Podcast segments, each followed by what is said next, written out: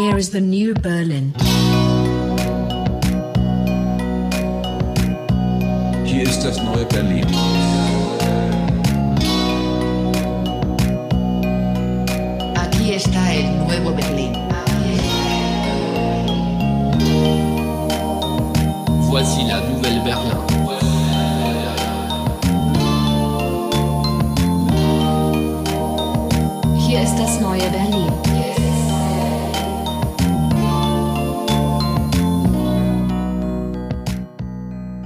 Hallo und herzlich willkommen zu einer neuen Folge von Das neue Berlin.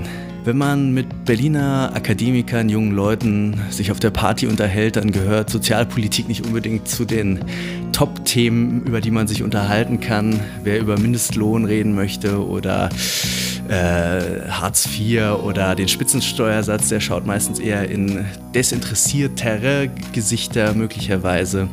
Bemerkenswerterweise gibt es aber eine Ausnahme, das berühmt-berüchtigte bedingungslose Grundeinkommen.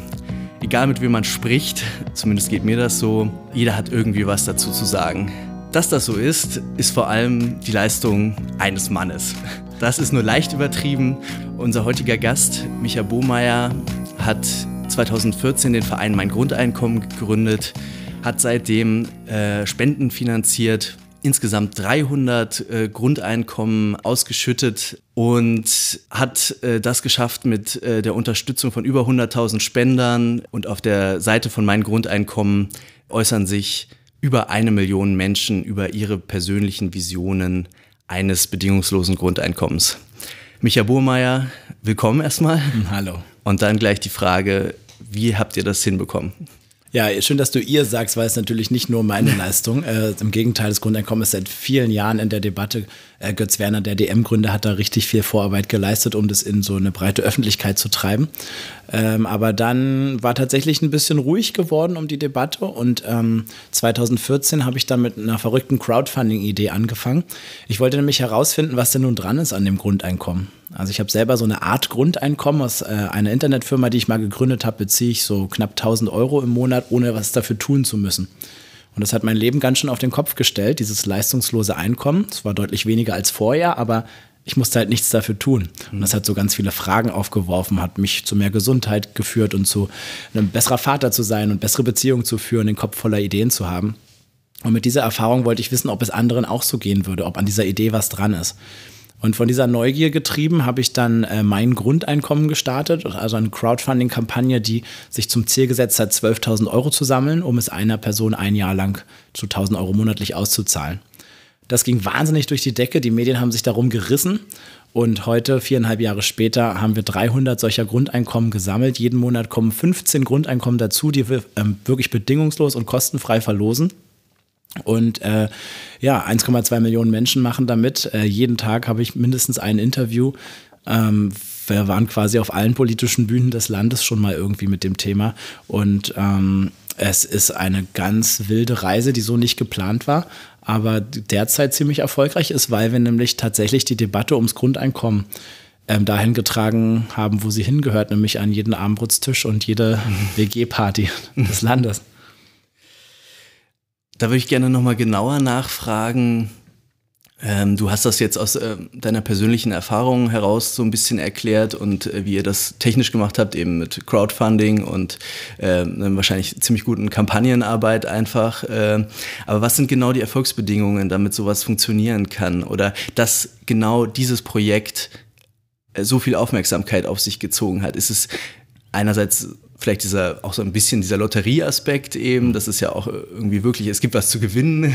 Das, äh, das schadet ja äh, aus Marketingperspektive nee. erstmal nicht, wenn es sowas gibt. Oder äh, hat das was mit, mit veränderten Öffentlichkeiten in den digitalen Medien zu tun, dass jetzt auch der Raum für sowas aufgegangen ist? Äh, wo siehst du da eure Erfolgsfaktoren? Ganz viel. Ne? Also ich glaube, es war genau das richtige Timing.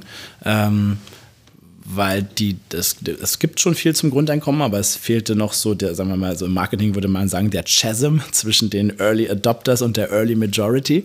Also mhm. quasi ähm, die, die Mainstreamisierung des Themas stand einfach an und es gab niemanden, der es gemacht hat. Mhm. Und es gab ähm, glaube ich, ähm, es, ist, es gibt ja einfach nach wie vor das, die Politikverdrossenheit und ähm, das Grundeinkommen ist so wunderbar, ähm, da werdet ihr mich gleich für verreißen, aber es scheint erstmal eine postideologische Idee zu sein, ähm, wo sehr, sehr unterschiedliche Menschen etwas dran finden. Also vielleicht ist es auch einfach eine sehr große Projektionsfläche für ganz viele Träume, Wünsche, Hoffnungen auf Zukunft. Wir haben ja sehr wenig Zukunftsutopien. Und ähm, das kombiniert mit so einer graswurzelartig anmutenden Bewegung, wo ich aktiv werden kann. Also mhm. diese Interaktivität der Kampagne, die ist so wichtig. Wir haben bis heute keine Seite auf unserer Website, wo steht, was ist das Grundeinkommen. Das ist nicht unsere Aufgabe, sondern unsere Aufgabe ist, es interaktiv zugänglich machen, es erlebbar, fühlbar zu machen. Ich spreche manchmal davon, ähm, dass wir, wir sind sozusagen Politik als Produkt.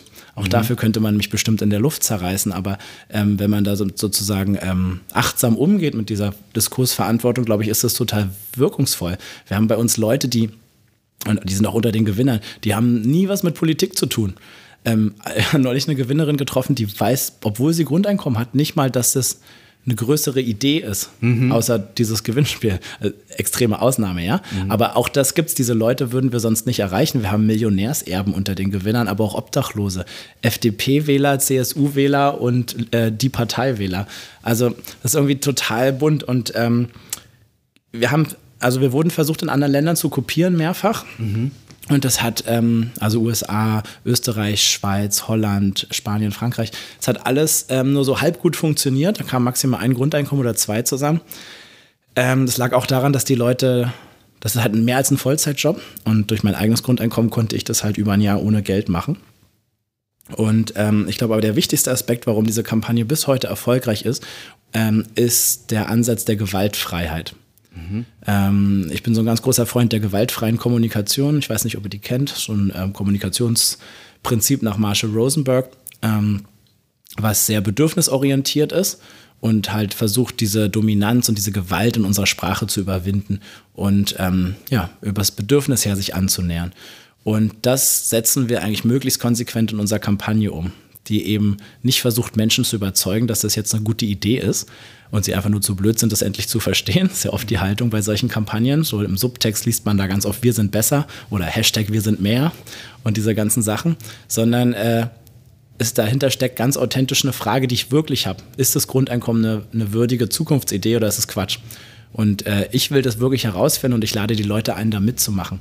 Und das Spannende ist, das können die Leute extrem gut hören. Also wir haben unter den Leuten also wir haben jetzt gerade ein Buch geschrieben über die Erfahrung mit dem Grundeinkommen und wir kriegen da Rezensionen von Fokus, mhm. äh, total positiv, aber auch irgendwie von einem alten weißen Ostmann und von der jungen urbanen Feministin, die aber genau, also die das alle so, die, dadurch, dass wir denen nichts verkaufen wollen, dass wir die nicht verarschen wollen, dass wir demütig sind, dass ich immer wieder auch sage, ich weiß es nicht mhm. oder auch sage, niemand kann es wissen und ich will es jetzt ausprobieren. Dadurch ähm, haben die nicht so diese Politiker-Anti-Haltung, sondern können überhaupt, wenn ich da ein Argument bringe, das hören. Weil ich aber auch nicht sage, mein Argument ist richtig, sondern ich erkläre, wie ich zu diesem Argument komme und dass es natürlich auch geprägt ist durch meine eigene Erfahrung. Und, ähm, und damit fahren wir ehrlich gesagt sehr gut und ich würde so anderen politischen Kampagnen raten, ähm, das auch mal auszuprobieren, weil ähm, in dieser aufgeladenen Zeit, wo alle immer lauter schreien, ist es, glaube ich, schön, manchmal ähm, auch eine Frage zu stellen. Das das klingt auf jeden Fall gut. Ähm, zu deiner äh, persönlichen Geschichte, wie du da hingekommen bist, ist quasi auch, so wie ich das verstanden habe, eben ähm, nicht die, nicht quasi von, von der Wissenschaftsseite her oder von der politischen Debatte her ähm, gekommen. Also du hast dich sozusagen nicht nicht ewig mit dem Thema beschäftigt und dann gedacht, man, man muss es mal ausprobieren, mhm. sondern auch das kam eigentlich aus, ähm, ja gar nicht aus dieser, aus dieser diskursiven Seite her quasi mhm. oder von der, von der politischen Machtfrage oder sowas, sondern mhm. tatsächlich von dieser Erfahrung, hast du gesagt. Ja, total. Also ähm, ich habe auch mal ein paar Semester äh, Sozialwissenschaften studiert und bin schon immer ein politischer Mensch und so und äh, habe schon, also ich habe so sehr, also für mich ist alles Politik und ich habe ein großes politisches Interesse, aber ähm, ich habe jetzt mich bewusst anfangs nicht so sehr mit Studien und so zum Grundeinkommen beschäftigt. Und ich habe die Erfahrung gemacht, äh, in allen Bereichen, wo ich gearbeitet habe, wenn man so ein Quereinsteiger ist, dann hat man was ein bisschen einen frischeren Blick. Und es ist manchmal gut, einfach auszuprobieren, die Erfahrung zu machen. Und es ist bei dem Thema auch extrem hilfreich, weil das hat mir so gezeigt, was eigentlich die Kernerkenntnis der letzten Jahre ist, dass es eben gar nicht so sehr um die technischen Details des Grundeinkommens geht. Also wenn wir über Grundeinkommen reden, dann wollen immer alle sagen, wie wird das finanziert, das ist das Steuermodell, was mit der Krankenkasse, was passiert mit der Inflation, wie hoch muss es sein. Ähm, und äh, darum geht es gar nicht, haben wir rausgefunden, sondern, und deswegen ist es übrigens für mich auch keine sozialpolitische Maßnahme. Mhm. Es ist etwa nicht etwa Hartz V mit einem mhm. anderen Namen, sondern Grundeinkommen ist ein fundamental neuer Gesellschaftsvertrag, der diese Bedingungslosigkeit äh, einfädelt in unsere Gesellschaft. Und die ist eigentlich ein Ausdruck von einem Vertrauen. Also, dass wir nicht mehr denken, äh, der Mensch ist schlecht und äh, wenn wir ihn nicht zähmen, rutschen wir in den Hoppschen Urzustand zurück, sondern ähm, die Erfahrung, die wir jeden Tag ständig machen, dass man eigentlich meistens vertrauen kann und das, ähm, was wir in der Arbeitspsychologie und Erziehung längst wissen, wenn man quasi ein Wohlwollen entgegenbringt und die Angst rausnimmt und die Bestrafung und die Belohnung, dass man dann viel bessere, nachhaltigere Arbeit macht und, ähm, und sozialere Menschen kreiert. In meinem Verständnis ist eure Argumentationsweise immer sehr stark bezogen auf tatsächlich Fragen des guten Lebens auch. Es ist nicht so, dass ihr jetzt, äh, wie du jetzt ja gerade selbst dargelegt hast, ähm, ja, so an, an, an traditionellen sozialstaatlichen Fragen so sehr interessiert seid, sondern ihr glaubt wirklich, da, da, da wird irgendwie ein Kern äh, dessen getroffen, was eigentlich gutes menschliches Leben, gutes menschliches Zusammenleben, gute Gesellschaft ausmacht, was man jetzt in der, in der Forschung äh, zum Beispiel eben ja eher eine kulturkritische Perspektive nennen ja. würde, auch wenn ihr jetzt nicht so kulturkritisch argumentiert vielleicht. Also vordergründig nicht, aber wir sind es natürlich. Ja, ja also ähm, absolut. Ja. Ähm, Grundeinkommen ist nicht für die Armutsbekämpfung da.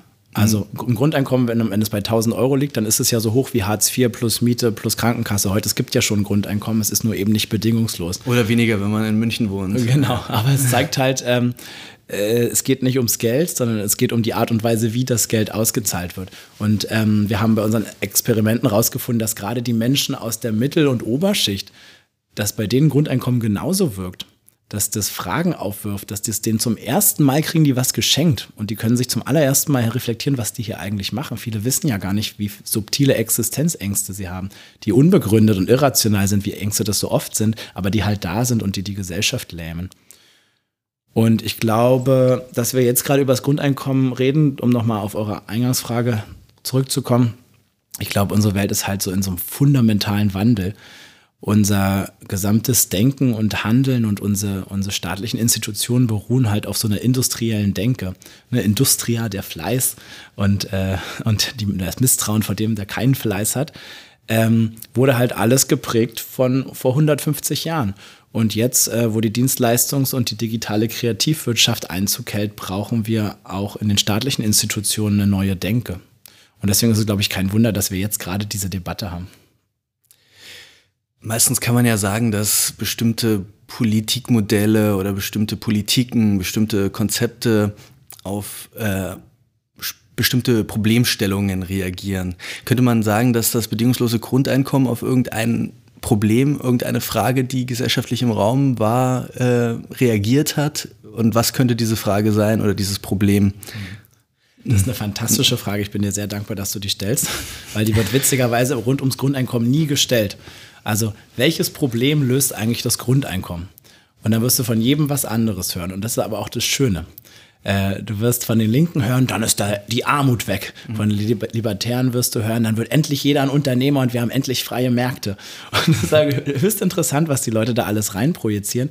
Und das zeigt so schön, dass es vielleicht keine ganz verkehrte Idee ist, weil es so ein irgendwas auslöst in den Menschen. Und ich habe mir trotzdem darüber Gedanken gemacht, welche ähm, Probleme, die wir akut haben, es, glaube ich, tangieren könnte. Und ich glaube, das spüren die Menschen. Und zwar glaube ich, dass unsere Welt, die gerade so fundamental im Umbruch ist, ein paar Krisen hat, zum Beispiel die Klimakrise, mhm. ähm, den drohenden Faschismus oder den weltweiten autoritären Ruck, ähm, die ähm, Einsamkeitskrise nenne ich das, durch so entfremdete Arbeit, Bullshit-Jobs und Aufbrechen von sozialen Beziehungen ähm, und die Burnout- ähm, äh, Epidemie.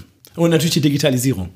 Also so fünf Major-Krisen, wo die Alltagspolitik und überhaupt, es gibt eigentlich überhaupt keine Hoffnung am Horizont. Und jetzt sagt ihr, was kann Grundeinkommen daran ändern? 1000 Euro, was soll denn das? Ich kann es euch sagen, wenn ihr äh, Geduld habt und ich ganz kurz mal durchgehen. Klimakrise.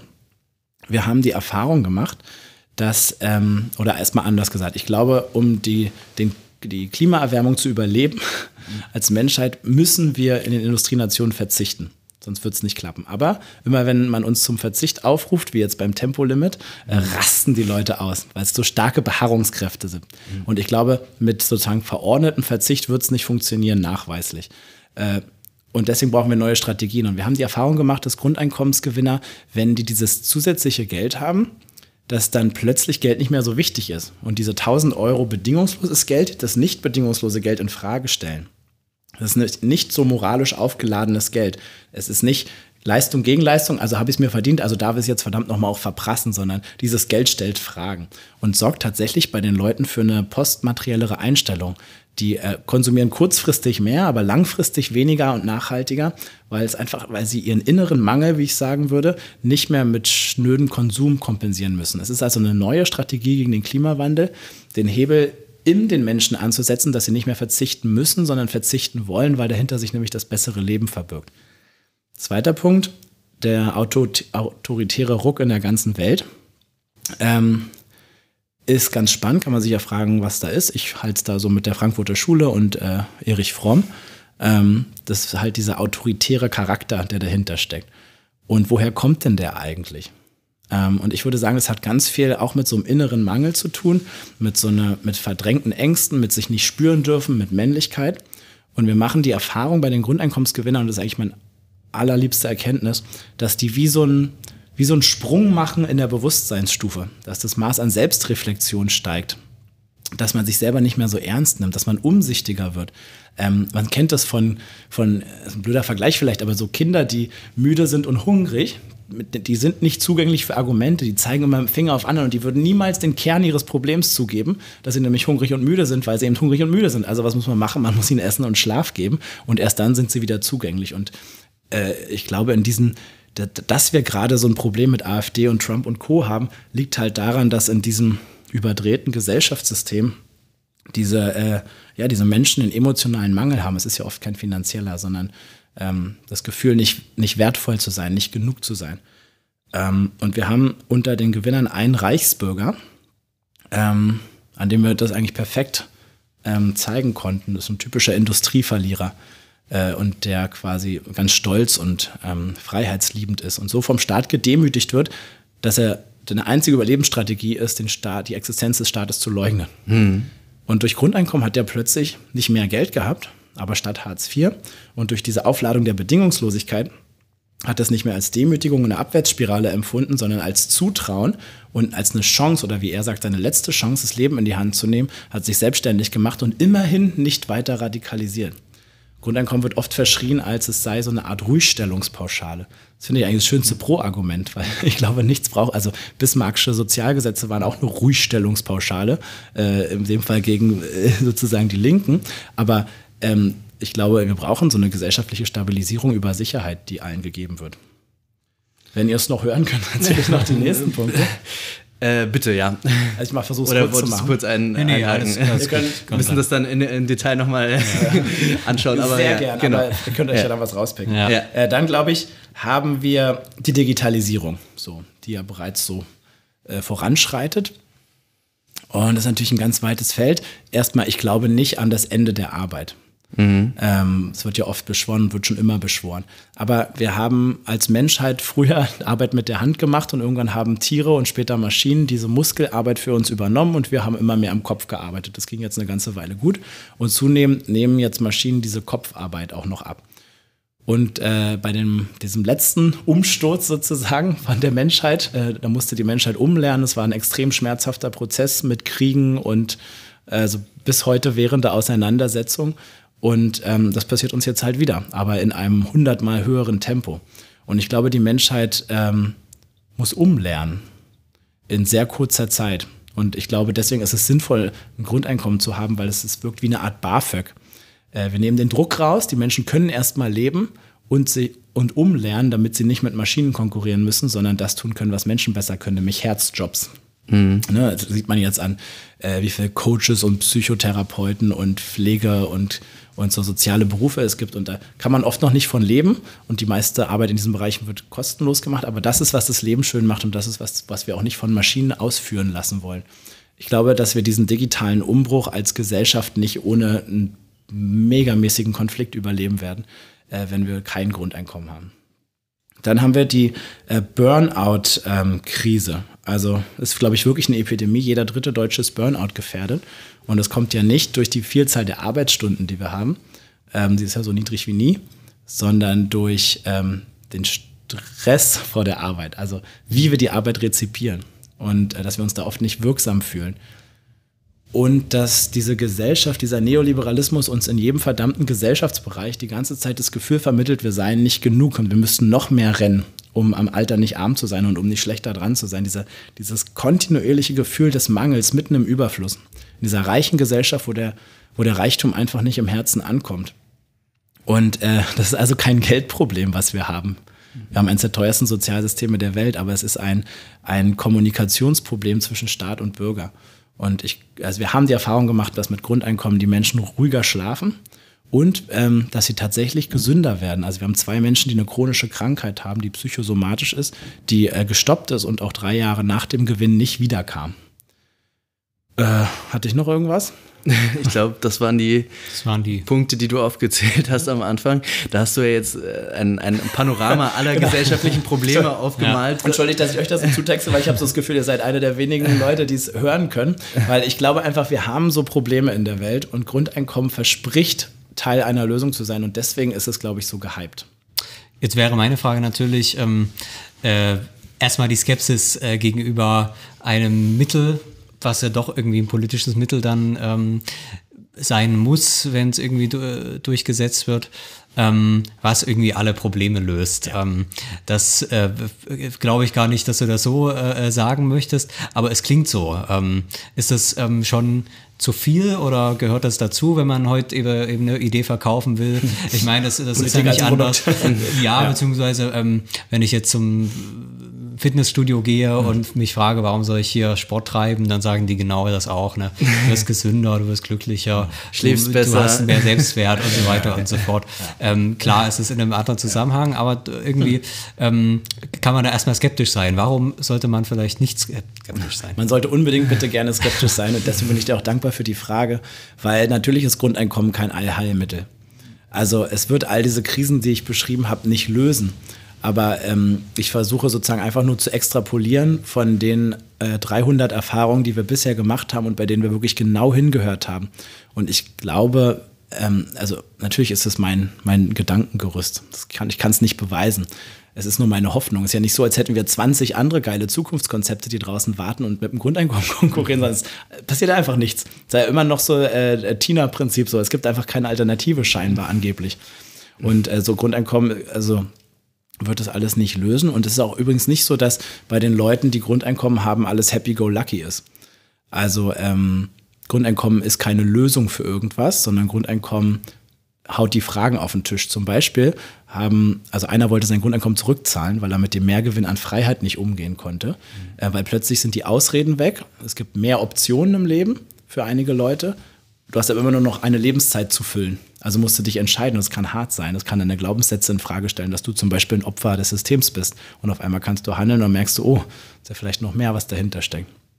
Dann äh, ähm, ist es so, dass allein in unserem Buch, wo wir nur 24 Leute getroffen haben, haben drei Frauen ihre Ehen in Frage gestellt. Eine hatte schon die Scheidungspapiere beim Anwalt.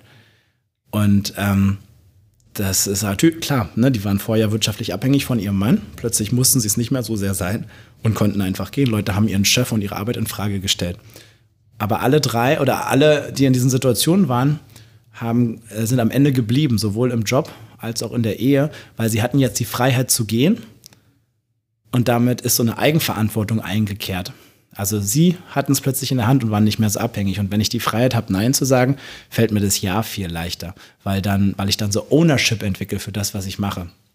Ähm, und deswegen würde ich sagen, Grundeinkommen gibt mir die Kraft, die Konflikte auszutragen, die wir heute in unserer Gesellschaft, wo wir alle überfordert sind, nicht mehr austragen können und die uns dann langfristig in Form von Klima und Faschismus auf die Füße fallen. Das hast du am Anfang gesagt, dass ähm, ein wesentliches Problem in dieser ganzen Konstellation, die dann vielleicht auch zu diesen äh, ganzen Problem wiederum führt, ähm, das Verhältnis von Bürger und Staat, äh, nenne ich es jetzt mal, ähm, ist. Ähm, wo du gesagt hast, es ist eigentlich äh, von äh, sehr gewaltsam geprägt, dieses Verhältnis ähm, von, von Abhängigkeiten und, und äh, oder von also von gewaltsamen Abhängigkeiten. Ähm, was genau steckt dahinter und was ist das Problem daran? Mm, naja, wir haben ja ein Existenzminimum, äh, was wir eigentlich garantieren in Deutschland, und so steht es in der Verfassung, aber ähm, das Minimum kann gekürzt werden, was aus meiner Sicht schon ein Logikfehler ist. Und damit hängt über der Verhandlung zwischen Staat und Bürger, die sich im Jobcenter materialisiert, äh, immer ein Damoklesschwert, was sagt, äh, wenn du nicht spurst, dann können wir dich bestrafen. Und das passiert ja auch. Also es kann bis auf null gekürzt werden, dass ich am Ende nur Essensmarken kriege und obdachlos bin. Und das ist staatlich total legitimiert. Und damit ist ganz klar, wer da am Ende am längeren Hebel sitzt. Und ich glaube, so hart es jetzt klingt, aber das ist gar nicht das Problem, dass das gemacht wird. Es ist für 100.000 Menschen im Jahr, die voll sanktioniert werden, ein existenzielles Problem. Aber für die gesamte Gesellschaft könnte man sagen, ja Gott. Zumal wir ja eine Diskussion haben, ähm, äh, da zumindest ein sanktionsfreies ähm, Hartz IV zu machen. Genau. Also das eben zurückzunehmen. Und da sagst du, das ist aber nicht das, wo Ja, das ist natürlich schrecklich. Also ne, ich engagiere mich auch dagegen, ja. aber ähm, gesamtgesellschaftlich betrachtet äh, ne, äh, könnte man jetzt mal gucken, was ist eigentlich das Problem. Nee, das ist aber tatsächlich ein Riesenproblem, weil alle Leute wissen das, dass sie... Mhm. Ähm, dass sie da abrutschen könnten. Und durch diese Bestrafung der Einzelnen ähm, findet eine Stigmatisierung statt und jeder hat Angst, da rein abzurutschen. Deswegen tritt die Mittelschicht so nach unten, weil sie Schiss hat, da verdammt nochmal reinzurutschen. Und es lähmt alle diese Angst, weil die nimmt die Innovationskraft raus und die Kreativität, weil man will nur nicht zu den Verlierern gehören. Und deswegen ist es beim Grundeinkommen auch so, es gibt jetzt oft wird der Grundeinkommensbegriff verwässert von der SPD oder so, mhm. die dann sagen, äh, ja, wir machen eigentlich Arbeitsbeschaffungsmaßnahmen und nennen das Grundeinkommen es ist so verdammt wichtig, dass es für alle ist. Weil das ist der psychologische Trick. Erst wenn ich etwas für alle zahle, bin ich raus aus dieser elenden Neiddebatte, aus diesem äh, Who's in, Who's out. Also es kriegen am Monatsanfang einfach alle überwiesen und damit gibt es keine Stigmatisierung mehr oder deutlich weniger Stigmatisierung, weiß man nicht. Und ich glaube, das ist ein total wichtiger Trick, weil es ist gar kein, gar nicht so eine finanzielle Frage, weil am Ende wird in jedem Modell dieser Vorschuss, der ausgezahlt wird, auch wieder durch irgendeine Form der Besteuerung sozusagen verrechnet. Aber das ist vor allem ein psychologischer Trick, der uns am Monatsanfang immer wieder eine neue Chance gibt, uns Zutrauen suggeriert und damit uns in so eine positive Aufwärtsspirale bringt und uns vor allem bis zu den ersten 1000 Euro gleich macht und damit hoffentlich dazu führt, dass wir als Gesellschaft so ableveln und ähm, aus dieser barbarischen Ich gegen dich Logik rauskommen, die uns, glaube ich, immer wieder in kriegerische Auseinandersetzungen bringen. Jetzt ist ja trotzdem irgendwie die Errungenschaft des Staates erstmal gewesen im 19. und dann auch im 20. Jahrhundert überhaupt erstmal diese Vorstellung davon zu gewinnen, dass Menschen äh, Bedürfnisse haben äh, und der Staat irgendwie auch eine bestimmte ähm, ja, Rolle darin spielt, diese Bedürfnisse zu erfüllen. Also gerade in, ich habe das jetzt äh, zufällig gerade kürzlich nachgelesen, in 20er Jahren kommt dann genau diese äh, Definition von einem Existenzminimum, mhm. dass man überhaupt erstmal und dann natürlich der, der, der Vorstellung, dass eben der der, der Staat Daseinsvorsorge betreibt, ähm, aber tatsächlich eben nicht bedingungslos, sondern eben prüft, wer braucht was und dann entsprechend eben von dem, was dann politisch möglich ist, ähm, den Leuten das irgendwie versucht zu geben, ähm, was sie brauchen, um sozusagen so eine Gleichheit der, der Lebensbedingungen herzustellen. Und das ist natürlich irgendwie das Prinzip, ähm, was dann, was dann auch die, die äh, Wohlfahrtsstaaten, also du sagst, sie haben zu, zu großen Gewaltauseinandersetzungen äh, auch geführt. Ähm, ähm, gleichzeitig sind sie aber trotzdem auch das historische Erfolgsmodell. Ja. Also es ist so, ein, so, ein, so, eine Ambivalenz sicherlich auch, ähm, auch drin. Aber ja, ganz kurz, da ja. ich, ich habe gar nichts gegen den Sozialstaat. Im Gegenteil, ich glaube, Grundeinkommen ist äh, die Fortführung davon. Also der Sozialstaat ist ja halt ähm, quasi ein Bugfix für die soziale Frage, die der Kapitalismus aufgeworfen hat. Und der Kapitalismus heute funktioniert aber anders, erst recht in der digitalen Zeit.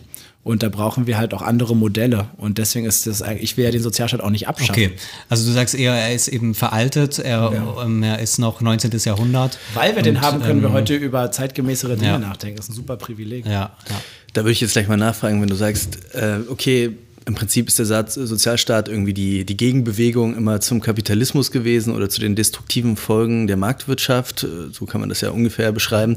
Ähm, und du meinst, jetzt hätte sich was strukturell auch geändert äh, oder wir würden jetzt zumindest äh, solche Epochenumbrüche erleben mit der Digitalisierung, sodass sich sozusagen auch die grundlegende Problematik vielleicht verändert und deshalb eben auch der, der alte Sozialstaat nicht mehr in demselben Sinne tragfähig ist. Kannst du das noch ein bisschen genauer ausführen? Wie, was, was hat sich eigentlich wirklich verändert und wieso, ja. wieso können wir nicht eigentlich immer noch mit den alten Umverteilungsmitteln, wenn sie nur etwas sozialer wären als die heutigen, äh, arbeiten? Zum Beispiel eben mit einem äh, bedürfnisorientierten ähm, äh, Grundsicherung, die aber äh, nicht, äh, nicht sanktioniert werden kann und die mhm. äh, auch vielleicht 200, 300 Euro höher noch liegt oder so, äh, aber die dann eben bedarfsorientiert ist und nicht ähm, äh, an jeden ausgezahlt wird, auch nicht den Millionär.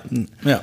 ja. Also könnte man, wenn es ja. die gäbe, aber da sind wir schon beim ersten Problem. Okay, klar. Der Sozialstaat war halt nie was Antikapitalistisches, sondern war halt dafür da, um den äh, Kapitalismus und die Interessen des Kapitals halt zu stabilisieren und äh, quasi mehrheitsfähig zu machen, würde ich jetzt mal provokant in den Raum werfen. Und äh, das merkt man ja an der Art und Weise, wie er umgesetzt ist. Also Hartz IV, die Einführung durch die SPD, die vermeintliche Arbeiterpartei, hat halt dazu geführt, dass wir ein den größten Niedriglohnsektor Europas haben und äh, prekäre Beschäftigung steigt und eigentlich den Druck im Kessel dieser Gesellschaft noch wahnsinnig erhöht. Ist, kann man sagen, eine sozialstaatliche Errungenschaft, keine Ahnung, aber ja, nee, das löst das also, Grundproblem nicht, sondern ja. macht es eher noch schlimmer. Ja, wobei ich sagen würde, das ist ja gerade eine Thematisierung des Ende der großen Tage der Wohlfahrtsstaaten. Ja, genau. Wenn man sich die, wenn man sich die Konzepte des, der originalen Konzeption des Wohlfahrtsstaates anguckt, mhm. dann ist das natürlich schon auch eine antikapitalistische Richtung. Es ist tatsächlich nicht die Enteignung ja. ähm, ähm oder die Revolution, aber also gerade Weimarer Zeit noch, wo das noch so ein bisschen sozialistischer insgesamt war, da ging es schon viel um ähm, ähm, also, also nicht nur, nicht nur Interessensausgleich, sondern wirklich eine Beteiligung der, des Proletariats. Und das finde ich ja was Schönes, ne? das ja. verstehe mich da nicht ja, falsch. Ja, also ähm, und es wird ja jetzt zum Beispiel vorgeschlagen, eine sanktionsfreie Mindestsicherung zu haben. Und das wäre großartig, ähm, weil wir ja auch, das erleben wir auch bei unseren Leuten, es haben ja tatsächlich bis zu fünf Prozent der Leute haben ihren Job gekündigt. Da ist so eine Frau, die hat vier Jobs parallel gehabt, höchst prekär. Und die wurde jahrelang vom Chef ausgebeutet, bei dem sie nur schwarz war, aber darauf angewiesen war. Dem hat sie dann beide Mittelfinger gezeigt. Und man kann dann erstmals Nein sagen zu schlechter Beschäftigung. Und ähm, und damit würde Arbeit natürlich besser werden müssen, weil niemand ist mehr ähm, angewiesen, um zu überleben, dort zu arbeiten. Ähm, es gibt nur ein zweites Problem, warum wir ein Grundeinkommen brauchen. Ich glaube, wir als Gesellschaft haben uns weiterentwickelt in unserem Bewusstsein und das ist eine Folge des Individualismus. Ähm, die zum also ein, ein, guter Sozialstaat, finde ich, braucht auch starke Gewerkschaften. Da sieht man es eigentlich am schönsten. Und heute sind wahnsinnig wenig Menschen nur noch in den Gewerkschaften organisiert. Und das äh, ist natürlich auch ein, eine Folge von, dieser, von diesem starken Narrativ der, des, der, des Individualismus. Und ähm, niemand hat mehr Lust, sich so zu kollektivieren und gemeinsam gegen das Kapital zu kämpfen, weil das war ja eine erfolgreiche Durchsetzungsstrategie des Kapitals, dass jetzt jeder für sich selbst eigenverantwortlich ist. Und jetzt kann man sagen, Grundeinkommen ist davor eine Resignation. Man kann es aber auch sagen, naja, die Leute haben ja, wenn man sie fragt, äh, halt ein Bedürfnis selbstbestimmt zu leben. Und dann muss man ihnen, wenn die Gewerkschaft kein gutes Mittel mehr für sie ist, dann muss man sie halt selber zu ihrer eigenen Gewerkschaft machen und äh, dafür sorgen, dass sie individuell nicht mehr abhängig sind. Wir, ja, wir müssen halt mit diesem, mit diesem Wunsch nach Individualität irgendwie auch politisch umgehen. Und ähm, da ist das Grundeinkommen halt genau der richtige Mix. Es ist sozial, weil das alle kriegen und es fühlt sich aber sehr freiheitlich, individuell und liberal an, weil, ähm, naja, weil es eben äh, individuell ausgezahlt wird. Hm.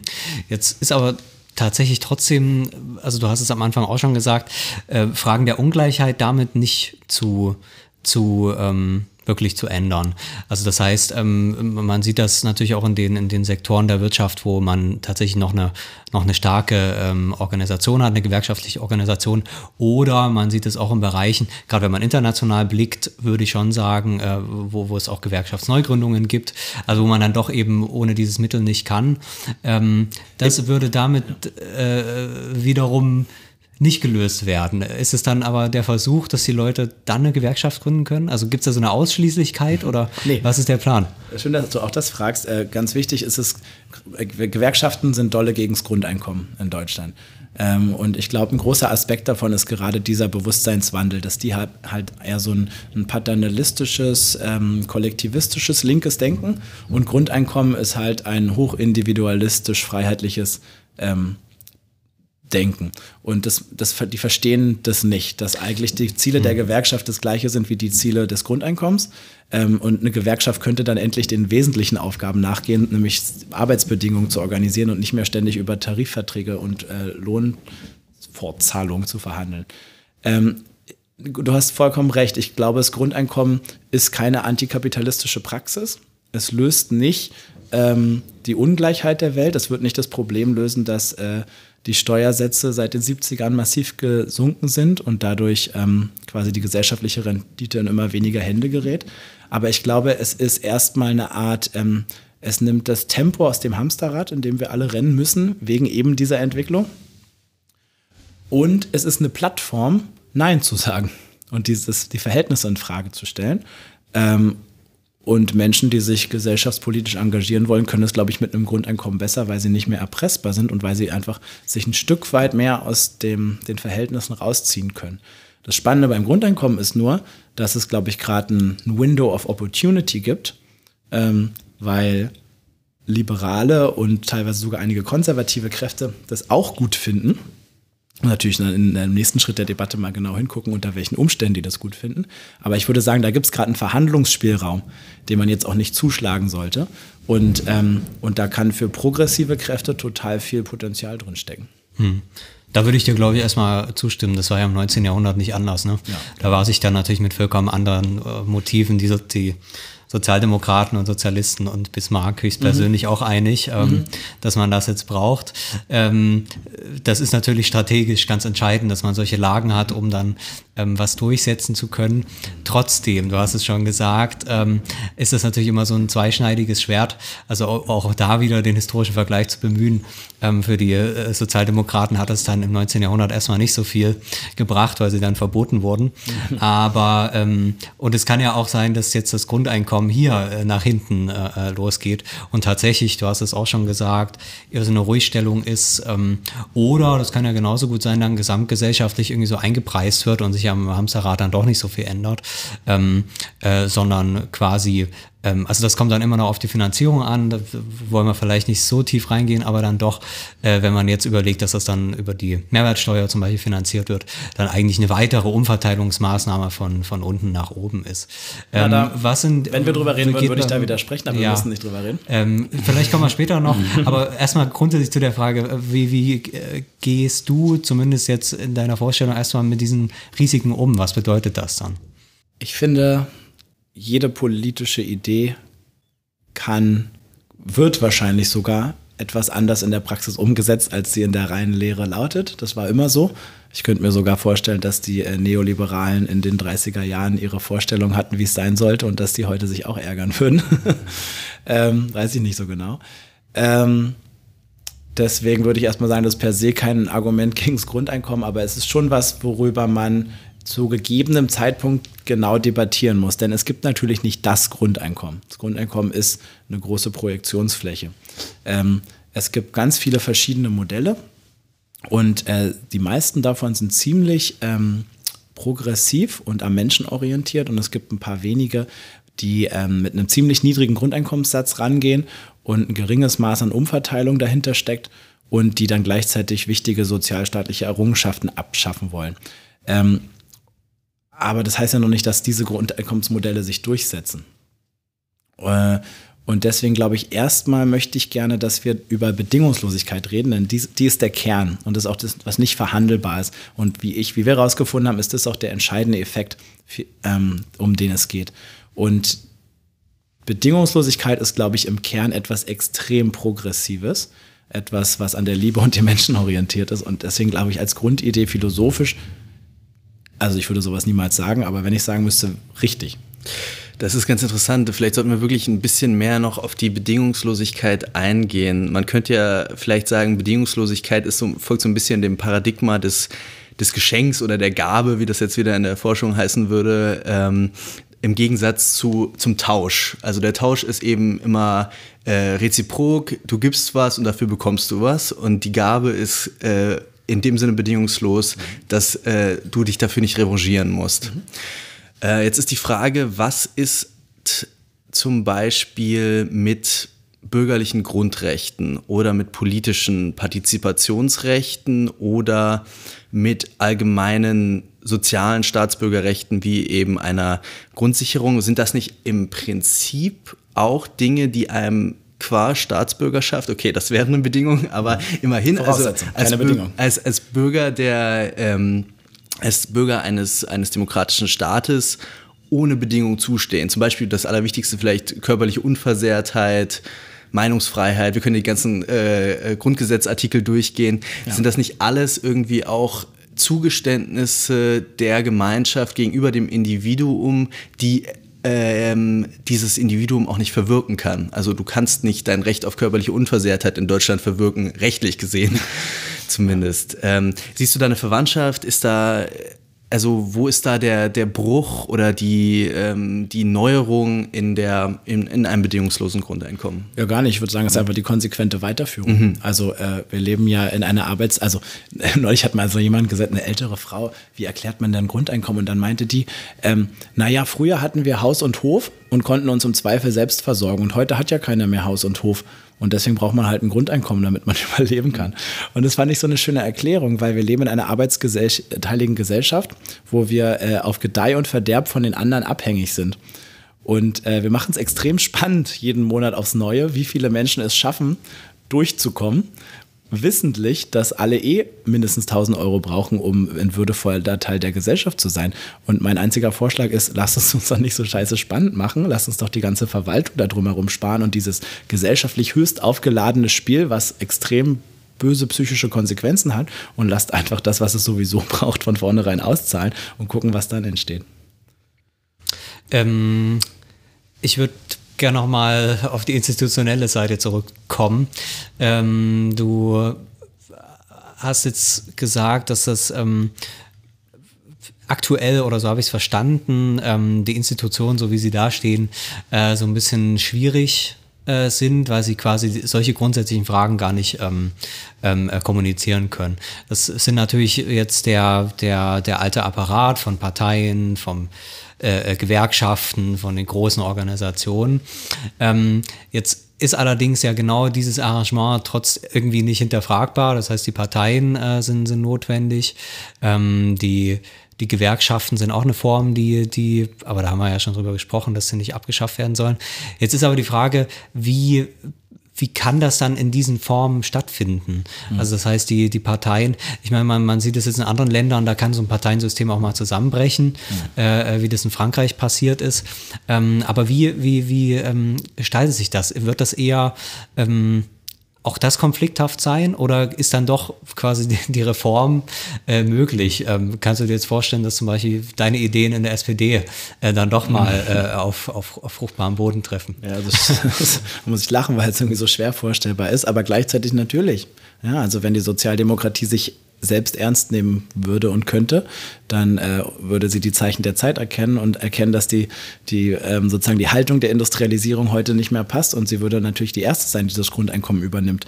Aber äh, ich habe gar keinen fundamentalen Vorwurf an die Parteien und die mhm. Institutionen, dass sie kein, kein, äh, kein System, keine neuen Systeme vorschlagen und keine Revolution, weil das ist überhaupt nicht ihre Aufgabe. Und äh, ja, ich glaube auch übrigens, Grundeinkommen ist keine Revolution, mhm. weil es klingt immer so blutig und dann am Ende regiert eine andere Elite, sondern ähm, es ist mehr so ein Evolutionsschritt. Tatsächlich ist es, würde ich sagen, eine Reform, ja. Ähm, weil man muss ja auch mit Grundeinkommen zum Beispiel nichts ändern. Man muss insgesamt einfach weniger. Weniger müssen ist, glaube ich, immer eine gute Sache.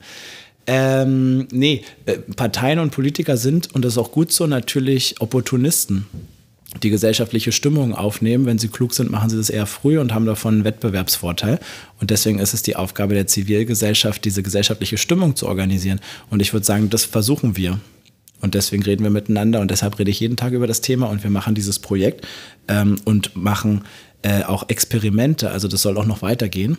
Der nächste Schritt wird sein, dass wir auch das auf eine wissenschaftliche Basis stellen und ein, ein mehrjähriges Pilotprojekt machen, von Bürgerhand organisiert, weil die Politik offenbar noch nicht, äh, es noch nicht gecheckt hat, da, wo die Zeit steht. Und ist okay. Das werden die schon irgendwann checken. Es sickert ja auch schon in die Debatte mit Grundrente, mit äh, Kindergrundsicherung und mit dem Vorschlag der Grünen zu einer ähm, sanktionsfreien Mindestsicherung. Und äh, dann finde ich ganz interessante Parallele, bevor Bismarck die ähm, diese äh, Krankenkassen ähm, äh, nationalisiert hat, ähm, hat es in der Bevölkerung das schon gegeben. In regionalen, selbstorganisierten Communities, die sich gegenseitig krankenversichert haben. Und das finde ich total spannend, weil das könnte man beim Grundeinkommen auch machen. Man könnte einfach äh, lokale Communities organisieren, die sich gegenseitig garantieren, dass niemand unter 1000 Euro fällt. Und das ist durchaus skalierbar. Und wenn das irgendwann viele hunderttausend Menschen im Land längst haben, gleichzeitig gibt es einen, einen, Bewusstseinswechsel in der Gesellschaft, dass Grundeinkommen was Gutes ist. Übrigens, mehr als die Hälfte sind ja schon für ein Grundeinkommen. Dann ist es, glaube ich, nur noch eine Frage der Zeit, bis die Parteien es übernehmen. Hoffentlich äh, ist es dann nicht schon zu spät. Ich finde das ganz interessant, wie du da vielleicht auch so ein wenig ein Modell dessen beschreibst, was ihr auf, äh, in eurer Außendarstellung auch äh, mal Zukunftslabor genannt habt, dass es so eine Art Experimentierraum mhm. zivilgesellschaftlich organisiert geben kann, der äh, schon, schon äh, ja, eben den Denkraum eröffnet, Sachen äh, möglich macht, die dann erst später überhaupt ins politische Einzug finden.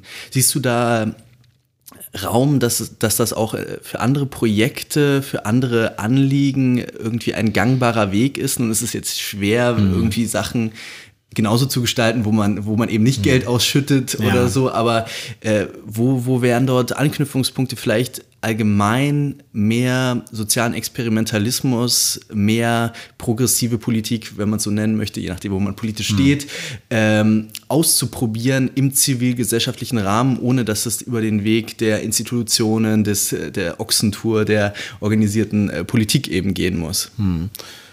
Ähm, damit bin ich vorsichtig, weil ähm, ich habe schon mal versucht, sozusagen unsere Kampagnenhaltung äh, zu, zu, übersetzen auf andere politische Bereiche und da sind mir dann auch nicht so die Ideen gekommen. Also vielleicht bietet sich dieses Grundeinkommen dafür schon besonders an, aber ausschließen würde ich es jetzt auch nicht. Hm.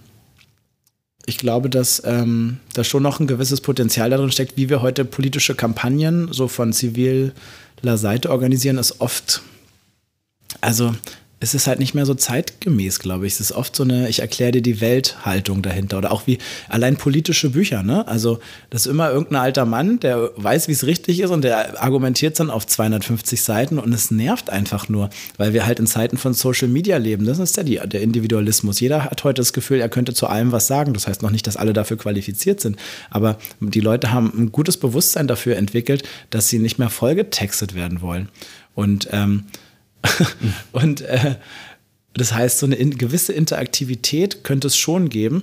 Und dann würde es uns bestimmt auch nicht schaden, wenn wir so Social Movements ähm, ein bisschen, äh, da vielleicht ein bisschen was lernen in der Start-up-Welt. Also, ne, ich, da gehen mhm. bei vielen die Alarmglocken an, äh, weil das ja so äh, neoliberal durchsetzt ist, ist wahrscheinlich dann die Idee. Aber da gibt es ein paar kluge Grundgedanken, die man sich mal aufgeschlossen anhören sollte. Zum Beispiel, warum haben so viele politische Bewegungen keine Positivvision? Also die sind immer gegen etwas. Mhm. An jedes, jede pupsige Start-up-Bude schreibt sich auf die Fahnen, dass sie die Welt ändern wollen, obwohl sie das mitnichten machen. Und die Leute, die wirklich einen Purpose haben, die benennen ihn einfach nicht, weil sie es nicht können, weil ihre ganze Energie in einer Abgrenzung, in einem Kampf gegen irgendwas besteht. Aber warum nicht mal hin zu etwas gehen? Und, äh, und da natürlich auch der, der Startup-Gedanke so, bau schnell was, mach es lean, build up, break things und probier es einfach mal aus. Und wenn es nicht klappt, dann mach neu, aber so iterativ zu denken. Und ähm, das äh, fehlt oft in politischen Aktionen und das kann man vielleicht noch verändern. Ist das was, was du auch in deinem früheren Leben als, als Gründer und Unternehmer irgendwie gelernt hast? Ist das vielleicht ein Vorteil, dass du gar nicht aus der Gewerkschaft eben kommst oder aus der, ja, aus der Jugendorganisation, sondern eben aus, dem, aus, dem, aus der Privatwirtschaft quasi, wenn man das ja. böse Wort benutzen ja, darf. Naja, für mich, also ja, nee, genau. Also alles, was ich sage, ist Ergebnis meiner Biografie. ja. so, so, soweit, ja. Äh, mich würde noch interessieren, das ist natürlich für uns mit äh, wissenschaftlichem Hintergrund da noch besonders spannend, äh, wie jetzt ähm, genau diese Beteiligung der Wissenschaft ähm, aussieht, weil auch da ist natürlich schon der Konflikt da. Ne? Ich habe ähm, jetzt erst ähm, die Tage äh, ganz äh, bei Bourdieu gelesen oder, oder in Bezug auf Bourdieu, der gesagt hat, man kann eigentlich den Staat gar nicht untersuchen als Soziologe, weil ähm, die Soziologie ist äh, selbst quasi eine Staatswissenschaft aus dem Staat herausgekommen und deswegen ist man quasi selbst schon Teil des Staates mhm. in einem größeren Sinne. Mhm. Man kann sich vielleicht mit Verwaltung beschäftigen oder mit, mit dem Rentensystem oder sowas, aber ansonsten muss man da immer äh, sehr, sehr aufpassen, weil Wissenschaft am Ende eben doch staatstragend ist und vor allem die Soziologie, weil sie eben die, die Wissenschaft ähm, mhm. Ähm, des Staates ist und der auch mit ihm mhm. ähm, äh, entstanden ist und deswegen auch eigentlich ähnlich wie das äh, überhaupt in der ganzen Diskussion ist, gerade enorme Probleme hat mit den sozialen Medien, weil sie ja. da sich nicht darauf einstellen kann, überhaupt auch mit dieser Vorstellung, dass man etwas vielleicht erstmal ausprobiert, bevor man es evaluiert mhm.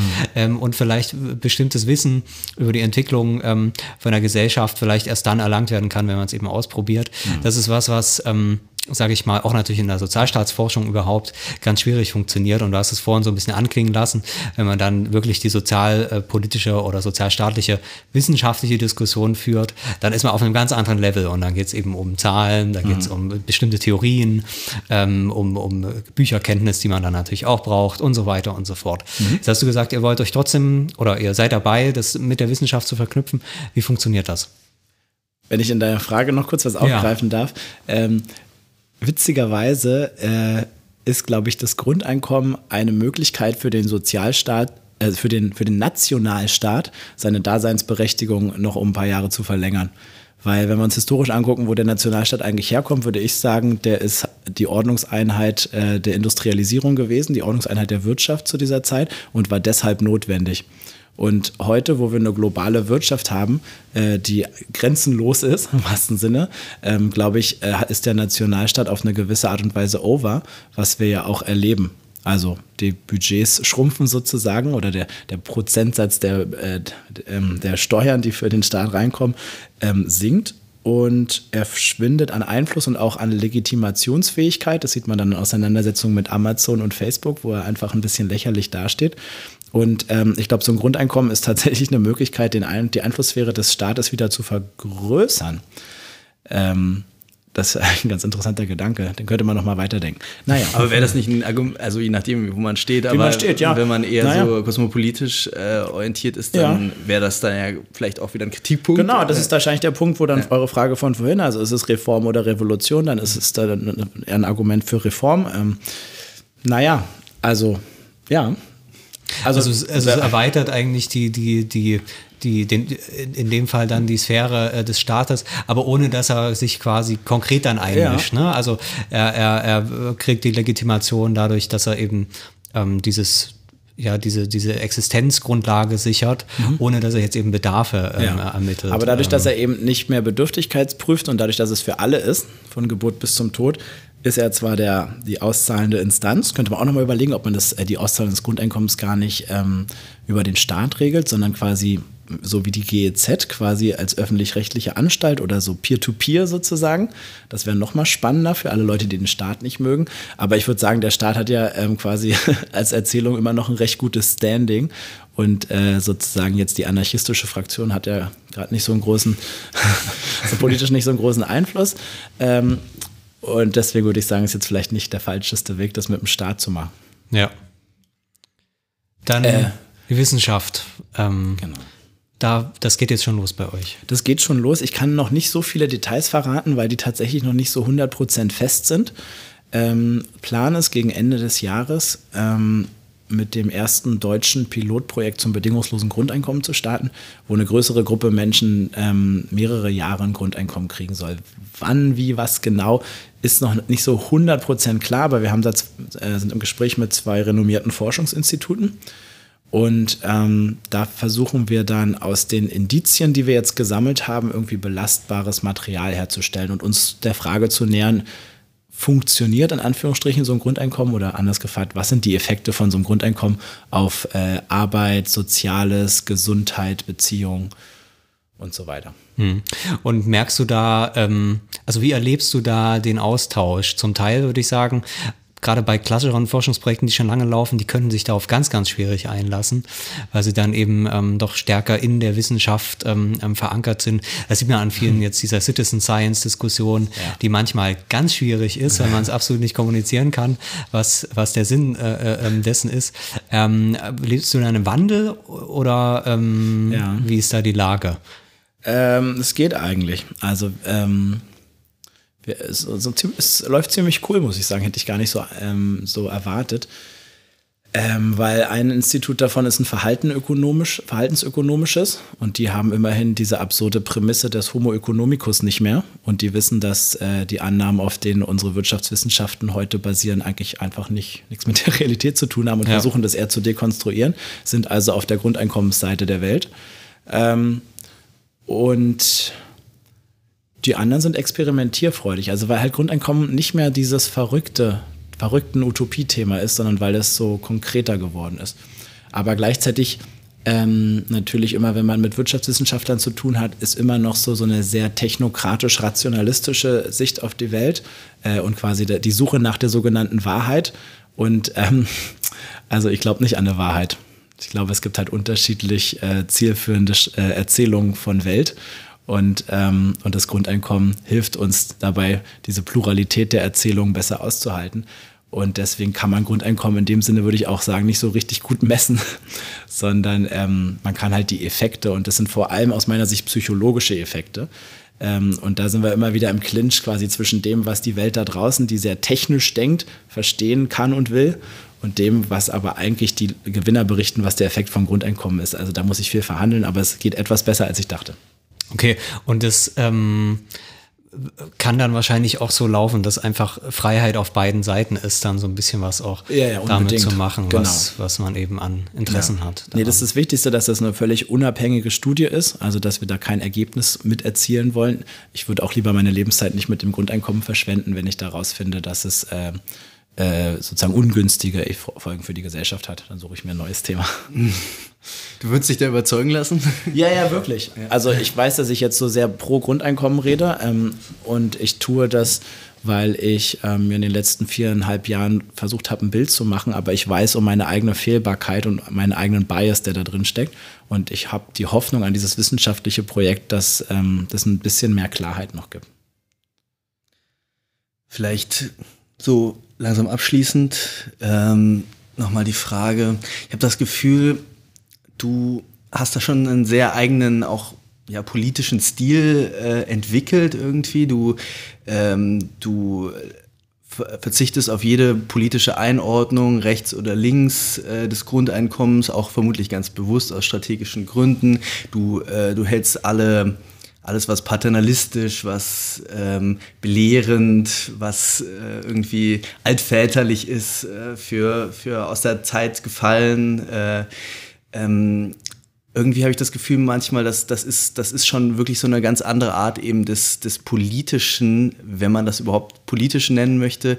Für mich ist, äh, ist da immer irgendwie, vielleicht bin ich da noch sehr in alten Kategorien eben. Äh, für mich ist das, mich, für mich stellt sich da schon die Frage, muss, müsst ihr euch nicht irgendwann entscheiden? Müsst ihr nicht irgendwann sagen, okay, wir sind jetzt äh, die neoliberalen äh, Truppe oder wir sind jetzt die, die äh, Anarchisten oder wir sind jetzt die Sozialisten oder wir sind jetzt die, die der CDU-Mainstream, äh, müsst ihr euch nicht verorten, müsst ihr nicht doch irgendwann äh, Programme schreiben, oder müsst ihr nicht irgendwann doch äh, die großen sozialstatistischen Rechnungen anfangen und sagen, äh, okay, wer bezahlt den ganzen Spaß? Also äh, sozusagen die, die, ähm, die Distanz zu allem, was irgendwie technokratisch politisch ist, verbunden mit eben diesem, diesem Glücksversprechen irgendwie, äh, dieser, dieser sehr, sehr effektive, sehr gelingende Stil, den ihr da pflegt, könnt ihr den durchhalten? Das ist eine gute Frage. Danke auch für die schöne Frage. Ihr stellt wirklich die allerbesten Fragen ever. Ähm, das ist eine richtig spannende Frage. Mm. Ich habe ein sehr hohes politisches Bewusstsein und ich bin mir der äh, der Bedeutung jedes Wortes, was ich euch hier sage, sehr bewusst und ich weiß auch, was, welches Wort man wohin kategorisiert. Und du hast vollkommen recht, ähm, ich mache das bewusst nicht, weil es aber eben auch zur Idee des Grundeinkommens passt aus meiner Sicht. Und ich glaube, ähm, Grundeinkommen ist heute so schwer in der Debatte, weil jeder will das so in sein links-rechts äh, Weltbild einordnen. Und es fällt den Leuten verdammt schwer, weil es eben irgendwie ein Mix aus allem ist. Ich glaube, Grundeinkommen ist, also es führt uns aus dieser Moderne auf jeden Fall heraus, die ganz doll versucht, äh, richtig und falsch äh, ähm, zu finden. Es holt uns aber auch aus dieser verhipsterten Postmoderne heraus, wo wir eigentlich handlungsunfähig sind, weil wir alles reflektiert haben, aber irgendwie ohnmächtig vor allem sind und nur noch mit Ironie und Zynismus reagieren können, sondern es ist natürlich eine ganz konkrete politische Aktion. Es ist eine, es ist eine, eine, eine eindeutige Idee. Und ich würde sagen, wir betreten da so einen neuen Bereich. Ich habe neulich den Begriff der Metamoderne gelernt, was quasi beides äh, vereint. Ähm, und die, dieser Haltung, dieser Metamoderne, die da so gerade in der Kunst im Entstehen ist, die vertreten wir eigentlich, weil wir einerseits ganz konkretes Handeln machen ähm, und quasi damit auch Hoffnung geben. Und äh, das tut auch das Grundeinkommen. Ähm, und gleichzeitig ist es aber äh, hochreflexiv und wir wissen, was wir da tun und wissen auch um die Gefahren. Und ähm, irgendwann müssten wir vielleicht ein Modell machen. Also gerade dürfen wir das übrigens gar nicht. Ne? Wir sind ein gemeinnütziger Verein. Mhm, äh, wir, mein Ziel ist, die Debatte zu, ähm, zu erweitern. Ich würde mich niemals für irgendeine Partei aussprechen oder irgendein Konzept. Das können andere auch viel besser. Vielleicht ist es aber irgendwann dran in der Debatte. Das können natürlich auch andere machen. Mhm, aber solange wir das nicht brauchen, ist es auch gut, weil dadurch können uns mehr Leute hören. Das Schöne am Grundeinkommen ist ja, dass es diesen Pluralismus anerkennt und dass es integrativ ist. Und ähm, also, das, was hat denn so ein Obdachloser und ein Millionär gemeinsam? Ich glaube, beide kennen das Gefühl, manchmal nicht genug zu sein und, äh, und sich einsam in der Gesellschaft zu fühlen, nicht gebraucht zu werden. Ähm, und ich glaube, die Gefühle und das Emotional, das Psychologische ist der kleinste gemeinsame Nenner und äh, über das alle reden können. Und äh, Jeremy Rifkin äh, sagt, ähm, wir bewegen uns zunehmend in ein psychologisches Bewusstsein in der Gesellschaft, wo das Wichtigste eben nicht mehr Erfolg und Geld ist, sondern ähm, ein höheres Maß an Empathie. Und für diese neue Gesellschaft ähm, ist, glaube ich, Grundeinkommen die politische Praxis. Hm. Dann zum Abschluss äh, vielleicht noch die Frage, du hast jetzt gesagt, du weißt noch nicht, ähm, wo es hingeht. Kann es denn doch sein, dass du jetzt in fünf Jahren in die SPD eintrittst und nochmal Karriere machst. Das ist, also, das ist nicht der Plan. Antwort. Das ist sowas von ausgeschlossen. Gut. Okay, haben wir das auch ähm, beantwortet. Das Wichtigste. Genau. Dann, dann nehmen wir die Parteiunterlagen wieder mit, ist ja okay.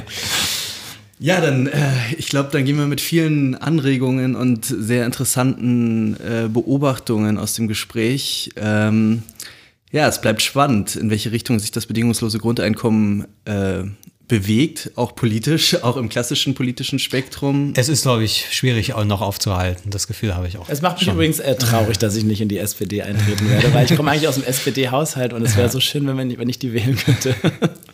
Es kommt vielleicht noch. Vielleicht. Man weiß nie. Naja, na klar, ich, äh, ich, ich glaube an die, irgendwann wird es schon wieder. ja, dann äh, vielen Dank, Micha Bohmeier für das wirklich spannende Gespräch. Ähm, das war die 27. Folge von Das Neue Berlin. Genau. Ähm, wie immer, empfehlt uns weiter, schreibt uns, äh, bewertet uns, etc., etc. Genau. Schickt uns bedingungslos Geld. ganz wichtig. Und ja, bis zum nächsten Mal. Danke für die ganz tollen Fragen, die ich wirklich zum Großteil so noch nie gehört habe. Das ist richtig wichtig, was ihr macht. Weiter so.